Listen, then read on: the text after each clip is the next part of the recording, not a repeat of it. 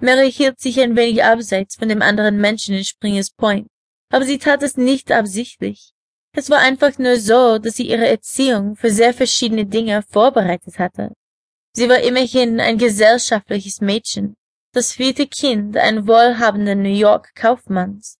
Aber sie hatte alles hinter sich gelassen, um den jungen Arzt, den sie durch Zufall bei einer städtischen Feier kennengelernt hatte, zu heiraten. Sie musste weglaufen, um sich zu ihm zu gesellen, während er versucht hatte, sein Glück an der Grenze zu machen, und es gab kein Zurück. Obwohl sie die Ehejahre gelehrt haben, hart zu arbeiten und die nötigen Opfer zu bringen, um im Westen zu überleben, redete sie noch wie eine gut erzogene Dame und gekleidete sich elegant, auch wenn ihre Garderobe schon mehrere Jahre aus der Mode war.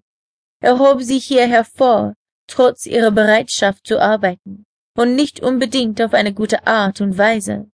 Die Tatsache, dass sie sich bei dieser Gelegenheit daran erinnerte, erweckte in ihr den Wunsch, ihren mageren Monatslohn dafür zu gegeben, Trent wieder wegen seiner berechneten Grausamkeit eine Ohrfeige zu verpassen.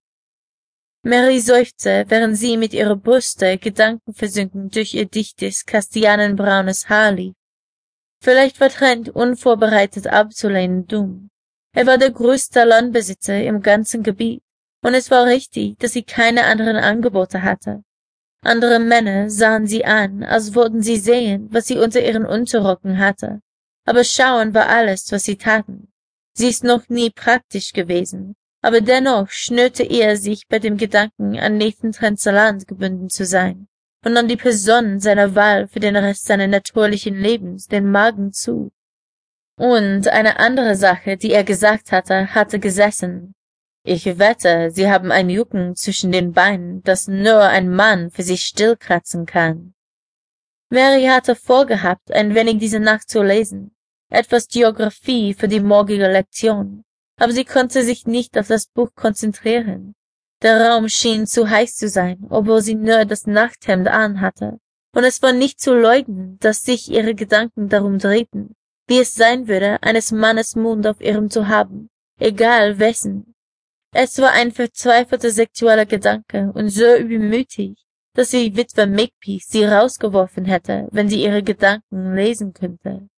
So unerwünscht es auch war, hatte Trents Küss Gefühle geweckt, die mit ihrem Mann begraben sein sollten. Mary hatte keinen Mann kennengelernt, seit ihr die Cholera ihren Samuel weggenommen hatte, und es war nicht zu leugnen, dass sie das, was sie in ihrem Ehebett angestellt hatten, schmerzlich vermisste. Erinnerungen und lebendige Vorstellungen drangen immer wieder in ihre Gedanken und legten sie von den Territorien der Staaten der Union, bis sie endlich ihre Kerze ausblies und ins Bett fiel. Sie wälzte sich auf der Matratze, halb verrückt werden vor Lust, die durch ihren Körper hetzte. Mary fühlte plötzlich Neid Männern gegenüber, die zu einer Dirne gehen konnten, um ihre Bedürfnisse, ohne das Gesicht zu verlieren, zu befriedigen, sofern sie nur genügend Dollar in der Tasche hatten. Bevor sie wüsste, was sie vorhatte, zog sie ihr Nachthemd bis zur Teile hoch, und ihre Finger erforschten die Faden ihrer Muschi. Es schockierte sie, als sie fühlte, wie nass sie schon dort unten war, wie ihre unteren Lippen vor Erregung geschwollen waren.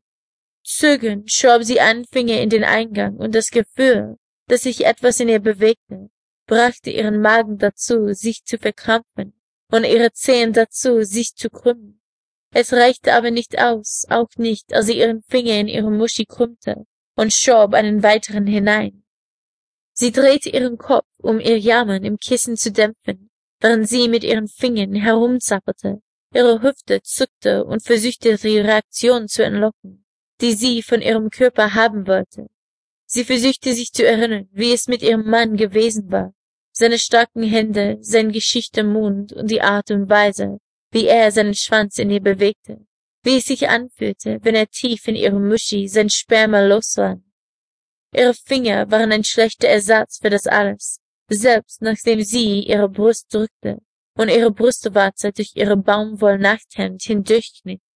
Sie versuchte weiterhin, sich mit ihren Fingern zu ficken, bis ihre Hand von Anstrengung taub wurde. Sie schlief ein, kurz davor zu weinen, erschöpft und zutiefst unzufrieden.